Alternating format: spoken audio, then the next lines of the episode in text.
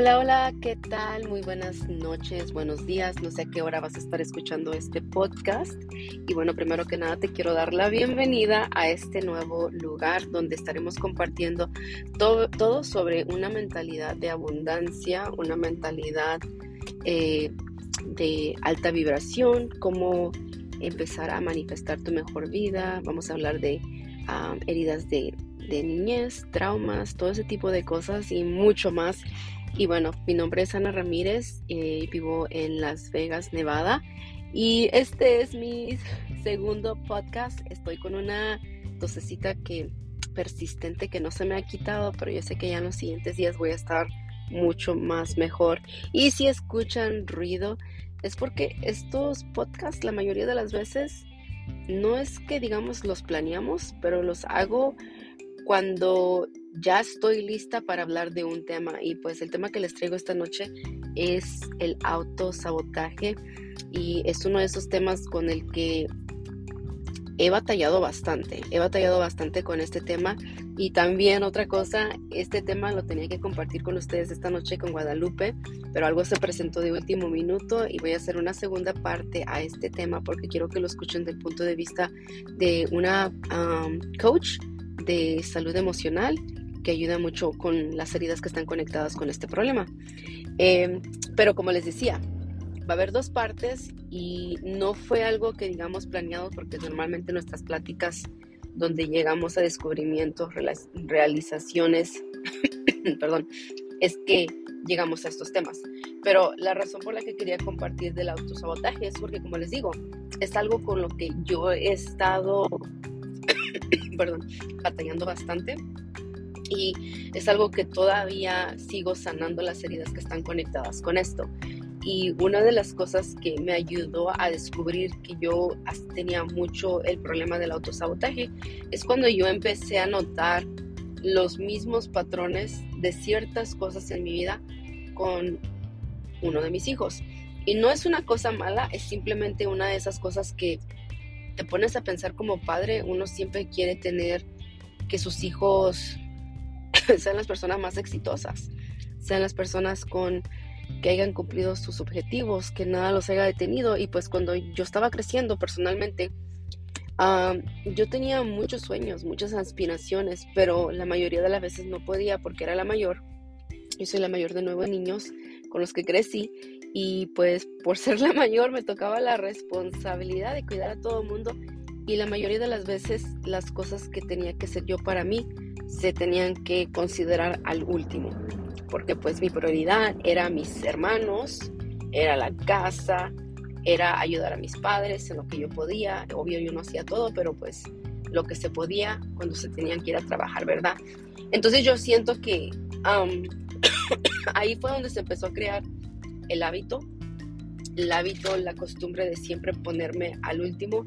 Y yo creo que una de las razones por las que me pasaba esto es porque yo no quería sentir las emociones con no poder cumplir mis sueños y mis deseos. Y aquí es donde siento que Guadalupe nos va a agregar bastante valor a entender por qué es que, cómo es que, cómo es que creamos estos, estos hábitos, por ejemplo, el autosabotaje, porque para las personas que no saben qué es el autosabotaje, una de las formas en la que el autosabotaje se manifiesta en tu vida es que eres desorganizada, comes demasiado, eh, te levantas tarde, creas mucho conflicto entre las personas. otra forma es de que te hablas negativamente, ah, dejas todo para el último minuto como procrastinación y otras cosas más. En mi caso es la procrastinación porque soy perfeccionista y el ser perfeccionista también está conectado con una herida, una herida de, la, de, niñez, de la infancia. Y cuando yo empecé a descubrir esa área, las cosas que conectaban mis heridas de la infancia, cómo se estaban manifestando ahora de adulta, fue que decidí tomar la decisión de sanarlas porque mis hijos estaban reciclando mis experiencias, eran como que traumas, se han convertido en traumas generacionales. Y esto es cuando tus hijos aprenden hábitos de ti y empiezan a manifestar los, los mismos ah, problemas, las mismas situaciones, los mismos retos, porque ellos no saben cómo hacerlo de otra manera. Entonces, por eso es que quería hablar de esto, porque cuando empiezas a sanar tus heridas, y eso es un tema que yo siento que la experta en esa área es Guadalupe, pero la razón por la que yo lo quiero contar de mi punto de vista es porque realmente quiero que vean el valor que, he agregado en mi vida y la vida de otras personas también, eh, lo mucho que he aprendido y sigo aprendiendo. Pero cuando tú miras el autosabotaje, o digamos ya vamos a decir la raíz del problema, que es la herida de la infancia, te das cuenta que si ellos están teniendo algún reto en la vida, ah, porque mi hijo, uno de los retos que tiene, por ejemplo, y yo sé que a mi hijo no le molesta que hable de esto, pero eh, él le gusta, él tiene muchas ganas de hacer cosas de, de, deportes y a la hora de hacerlos lo deja de hacer, mi hijo el más chiquito. y la razón por la que lo deja de hacer es porque siente que no es suficientemente bueno. Y a veces pensamos que ese problema viene de la autoconfianza, el amor propio, pero cuando empiezas a identificar realmente dónde es que viene eso, te das cuenta que no todo el tiempo es que no te ames, no todo el tiempo es de que no te valoras, no todo el tiempo es que tienes una mentalidad de víctima, simplemente que hay ciertas cosas que te pasaron en tu niñez, en tu infancia y a veces antes de que nacieras, que causan estos, estas, estas heridas causan eh, experiencias que te van a te van a detener mucho, te van a causar retos, te van a causar situaciones donde te vas a sentir por, te, vas a sentir como en un momento donde vas a decir, ¿por qué me pasa solamente esto a mí? ¿Por qué siempre me pasa esto a mí? Y no es de que, bueno, primera cosa es de que las palabras, pues las palabras son poderosas, pero si ya estás conscientemente en, una, en una etapa de tu vida donde tú sientes como que, wow, es que siempre me pasa lo mismo, pero nunca te has preguntado por qué. Yo creo que es momento de pensar, porque todo lo que tú viviste en el pasado, si no lo sanas, tus hijos lo van a vivir. ¿Por qué? Porque son programaciones que tú traes inconscientemente, tus hijos las viven también. Y yo les voy a decir algo completamente transparente aquí con ustedes. mis hijos crecieron en un ambiente donde no habían groserías, para nada. Eh, con el papá de ellos eh, nunca nos dijimos groserías. Cuando nosotros nos separamos, y ya después de ahí que nos separamos, por, por, por, por, razones, pues muy. Una razón que, un tema que voy a hablar después de que reciclé una experiencia, me volví a casar, o sea, me casé con una, con una persona que estuve con esa persona 10 años casi. Y tampoco, tampoco, tampoco existió eh, la falta de respeto. Nunca vieron groserías, porque pienso que una mujer que con clase, una dama, una mujer que se ama, una mujer que se respeta, tiene mucho cuidado con eso, ¿verdad? Entonces, este, no es como para decir que mis hijos crecieron en un ambiente tóxico, violento, eh, donde había violencia emocional. No crecieron en eso. Probablemente pasaron por una prueba donde nos separamos de su papá, pero el resto de las cosas siempre estaban rodeados de personas que los amaban. Y que mis hijos crezcan y empiecen a mostrar cosas que yo viví en mi infancia, me hizo pensar mucho, me hizo pensar mucho en qué estoy haciendo mal o qué es lo que estoy haciendo que cause que mis hijos estén eh, mostrando estos, estas cosas que yo también pasé. Y fue ahí cuando yo dije, sabes que yo necesito ver qué hay dentro de mí que, y que creó estos hábitos en mis hijos o que creó, está, está creando estas experiencias en mis hijos porque ellos están reciclando los problemas que yo tenía antes. Y no es que sean malas personas porque no te faltan el respeto, no te dicen groserías, te hacen caso, son respetuosos. Mis hijos cuando crecieron, de hecho, muy rara la vez que yo pueda contar con una mano cuántas veces se pelearon juntos. Me sorprende. Y personas que los conocen se sorprenden, porque yo fui mamá soltera por cinco años después de que me separé del papá de ellos.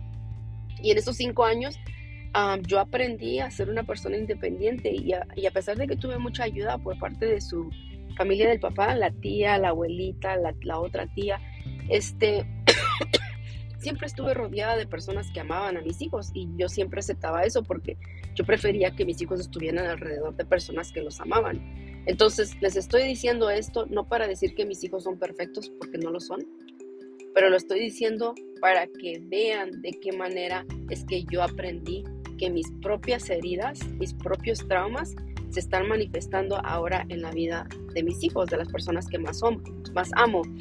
Y fue ahí donde yo tomé la decisión, cuando yo empecé a mirar cosas pequeñas como lo que les digo, el autosabotaje con mi hijo, el más pequeño, que ama los deportes, ama estar en grupos grandes, pero siempre duda de él.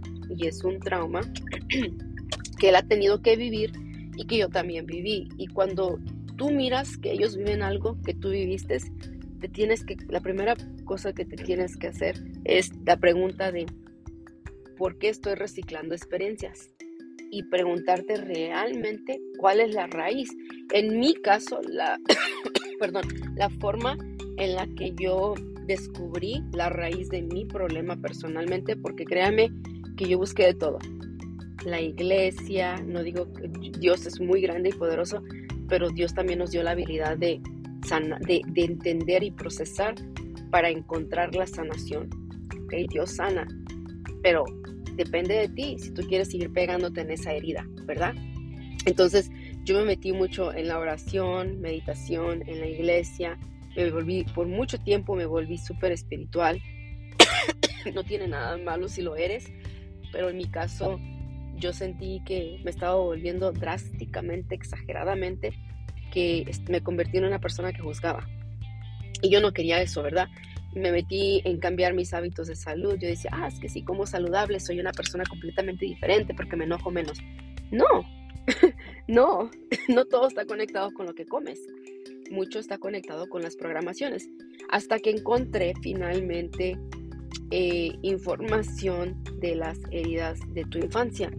Y en las heridas de tu infancia fue donde descubrí que y yo necesitaba sanar muchas áreas de mi vida y cuando empecé a sanar esas áreas de mi vida, empecé a sentirme más livianita, más feliz, perdón, me sentía más consciente, me sentía que tenía más, más como claridad de dónde era que surgían estas pequeñas programaciones.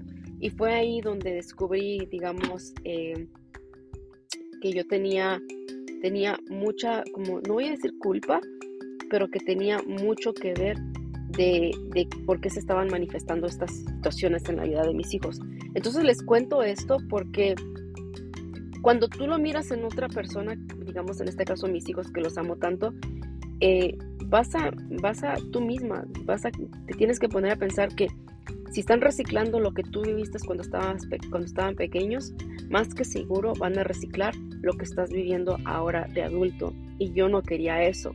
Cuando yo descubrí eso, yo misma tomé la decisión que mis hijos no iban a pasar por lo que yo pasé. Mis hijos no van a pasar separaciones, no van a pasar engaños, no van a pasar traiciones, porque yo me iba a encargar de sanar esas heridas lo más que pueda. Y así fue como surgió eh, este descubrimiento, digamos, este enfoque en empezar a sanar, empezar a sanar porque fue ahí donde finalmente pude mirar de un punto de vista de qué tanto me convenía sanar mis heridas, qué tanto me convenía eh, enfocarme en realmente trabajar en mi, en mí, en mi interior, en lo que causaba estos dolores, lo que causaba estas inseguridades, y fue ahí donde empecé a mirar que no solamente la vida de mis hijos empezó a cambiar, pero mi propia vida empezó a cambiar. Porque, digamos, el tema de ayer, que va a ser el tema yo creo que de toda la semana, el amor propio no es solamente levantarte y comerte, comer saludable y ponerte maquillaje y ponerte bonita. El amor propio es respetarte, honrarte. El amor propio es convertirte en la mejor versión de ti, tanto que las personas alrededor de ti no tengan ninguna otra opción que volverse en su mejor versión ellos. ¿Por qué? Porque eso es lo que miran de ti. Entonces ahí fue donde yo descubrí que yo tenía que trabajar muchísimo en el autosabotaje. En mi caso era la procrastinación. Yo me esperaba siempre para el último minuto para hacer las cosas. Y cuando yo descubrí que eso era la cosa que me estaba deteniendo para, digamos, ser mi mejor versión, y, mirar que a mi hijos estaban haciendo lo mismo básicamente, fue donde yo tomé la decisión. Así que esto es de mi punto de vista. aprende a amarte, aprende a respetarte. Esto va mucho con los cuatro acuerdos de Don Miguel Ruiz. El primero, este, honra tu palabra. Si dices que lo vas a hacer, hazlo. Si no se alinea contigo, no lo hagas. Porque en la procrastinación te vas a dar cuenta que muchas de las, de las cosas que te detienen es de que no estás honrando tu palabra, pero muchas de las veces aceptamos hacer cosas por otras personas porque no queremos hacer las cosas por nosotras mismas. Y esto va mucho con que eh, supones que si no haces algo por alguien o no haces algo que otra persona quiere, te van a, te van a odiar y tomas todo personal, pero en el momento que empiezas a honrar tu palabra, empiezas a honrarte a ti misma, dejas de hacer las cosas por hacer a las personas felices y las empiezas a hacer por honrarte a ti misma. Y cuando tú haces eso, tú le enseñas a tus hijos que tú no necesitas la aprobación ni la validación de ninguna otra persona para hacerte feliz. Y para mí eso fue lo más poderoso porque yo decía, entonces, cuando yo no me espero al último minuto para hacer las cosas, digamos en este caso el amor propio, el verdadero amor propio, el, el meditar, el realmente sentarte y disfrutar un libro, el aprender a respetar tu tiempo, el aprender a respetar tu crecimiento, el honrar tu, tu, palabra, lo que te hace feliz a ti. Cuando tú aprendes, cuando tú aprendes a honrar eso, ¿sabes qué es lo que pasa? Lo que pasa es que empiezas a traer la correcta, empiezas a traer la correcta persona a tu vida. Las personas indicadas que están en esa vibración, que se aman, se respetan, son las personas que van a empezar a venir a tu vida. ¿Por qué? Porque están en la misma sintonía. Desafortunadamente estamos en una vida y en una etapa donde la gente piensa que ser tóxico, que es la moda ahorita en este momento, es lo mejor que se puede hacer porque, con perdón de la palabra, se creen que no necesitan a nadie. Y está bien, eso es lo mejor, no necesitar a nadie. Pero hay una forma sana y hay una forma tóxica de hacerlo.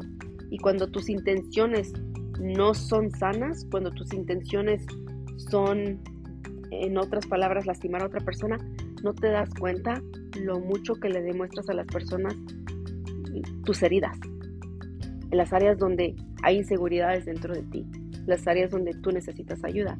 Entonces, yo te recomiendo que si no quieres seguir reciclando experiencias, busca, conéctate con personas que, que te puedan enseñar sobre las heridas de la infancia. Yo, tengo una chica que yo conozco, yo le voy a poner aquí su nombre, ya está aquí, ya que se conecta, que es Guadalupe, pero hay muchos más. Hay muchas personas más que te pueden decir cuáles son tus heridas de la infancia, porque no todo el tiempo es culpa de otra persona. Tus circunstancias no todo el tiempo es culpa de otra persona. Y yo lo voy a decir aquí.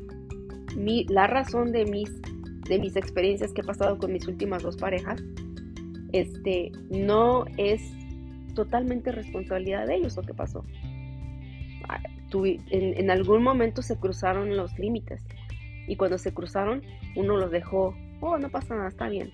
Y te la vuelven a hacer y te la vuelven a hacer o te llegan a manipular de una cierta forma porque tú nunca estableciste límites. Y yo siento que muchas de estas cosas se pueden evadir, pero no se puede evadir cuando tu autoestima está bajo, cuando no te respetas, cuando no honras tu palabra, cuando no honras lo que es importante para ti. Y eso a la larga causa problemas porque nuestros hijos no solamente, como les dije, no solamente van a empezar a reciclar tus traumas de niñez, pero muchas de las veces van a empezar a reciclar las mismas cosas que tú permitiste en tu vida, ellos las van a permitir también. Entonces, en mi caso, yo no quiero permitirle a mi hijo que, que deje de luchar por sus sueños. Yo no quiero que mi hijo deje de buscar ser su mejor versión porque no cree que sea suficiente, porque al último siempre deja todo para el último y no quiero que crezcan con esas inseguridades con las que yo estuve reciclando por mucho tiempo. Así que si, si algo yo he aprendido de, digamos, de, la procrastinación es de que la mejor forma de crear una fundación para, para eliminar la, la procrastinación, la mejor forma es creando una confianza en ti misma. Y les voy a explicar por qué es importante tener tu confianza en ti mismo. Porque cuando tu confianza, tu felicidad, tu alegría viene del dinero, viene de la casa más grande, viene los, de los carros de lujo, viene de tu pareja. Cuando tu felicidad, tu alegría viene de ese tipo de cosas, estás creando una fundación falsa, porque todo eso se puede ir de la noche a la mañana, todo eso puede desaparecer. Pero cuando tú te enfocas en crear una fundación donde tú misma te construyes, tú misma te reconstruyes, tú misma aprendes a sanar, tú misma aprendes a honrarte, quererte, respetarte. Cada vez que te llega a pasar algo, cada vez que venga una prueba a ti, sabes que te vas a poder levantar, porque lo que hay dentro de ti nadie te lo puede quitar. Una pareja o bien te puede dejar, o bien tú lo dejas, o bien ya no está, ya, ya no existe en ese plano. tu familia, las cosas pueden cambiar de la noche a la mañana. El negocio te lo pueden quitar. El negocio se puede ir, digamos, al vacío. tu éxito en tu carrera fácilmente te pueden correr o puedes perder tu trabajo. Porque nada es para siempre. Entonces, a veces nosotros creamos fundaciones o digamos eh, bases fundamentales en nuestra vida con las cosas que no son permanentes. Y cuando tú creas eso, ¿qué crees que estás enseñándole a tus hijos, a tu familia, a las personas que te siguen? A crear falsas esperanzas en cosas que no son para siempre, cosas que no son garantizadas.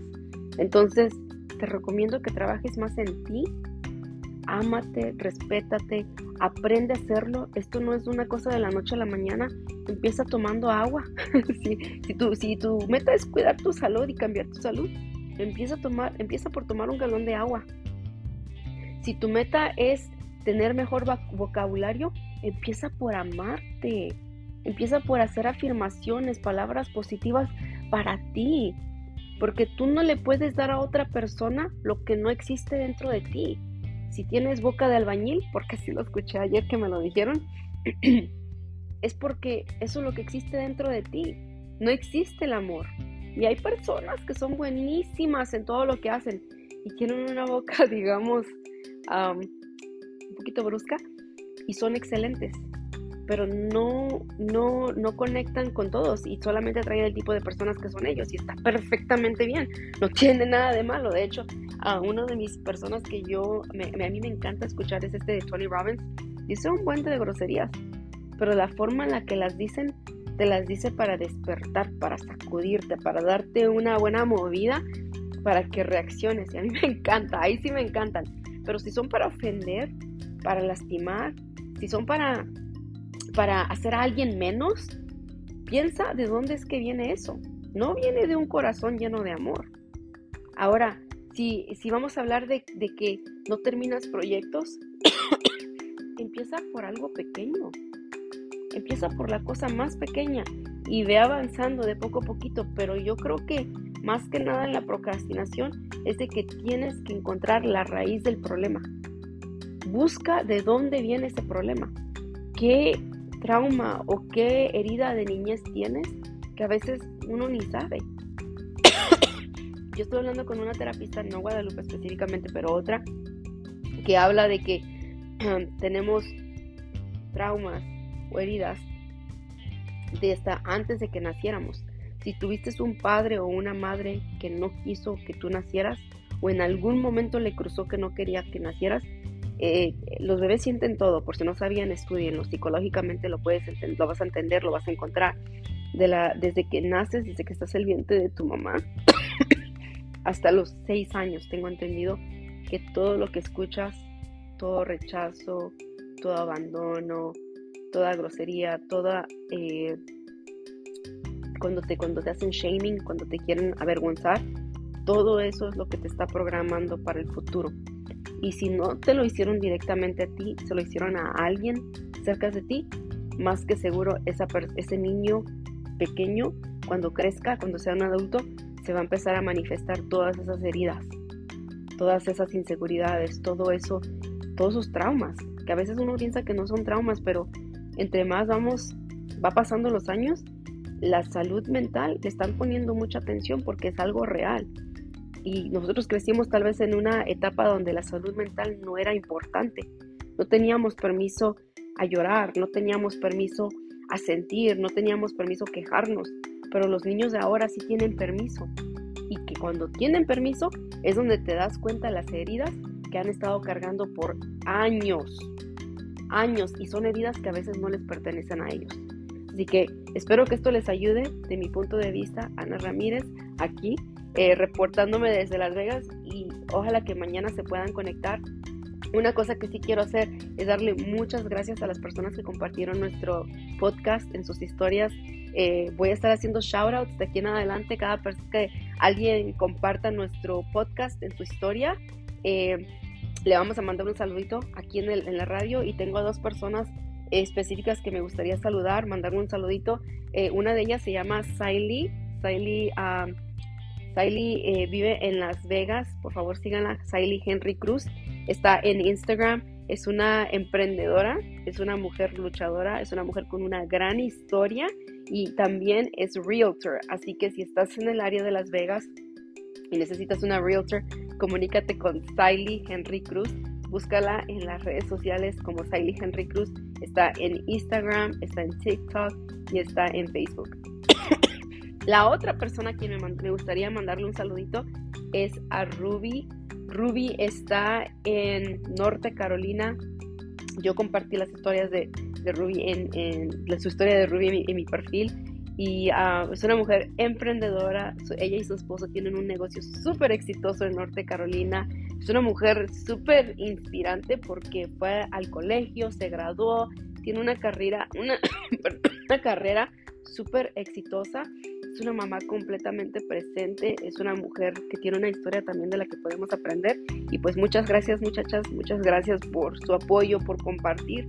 Eh, perdonen esta tos, pero como pueden ver, ni voy a dejar que la tos me, me, me pare de seguir haciendo estos audios para ustedes. Así que muchas gracias nuevamente, compartan este podcast porque uno nunca sabe quién necesita escuchar esto.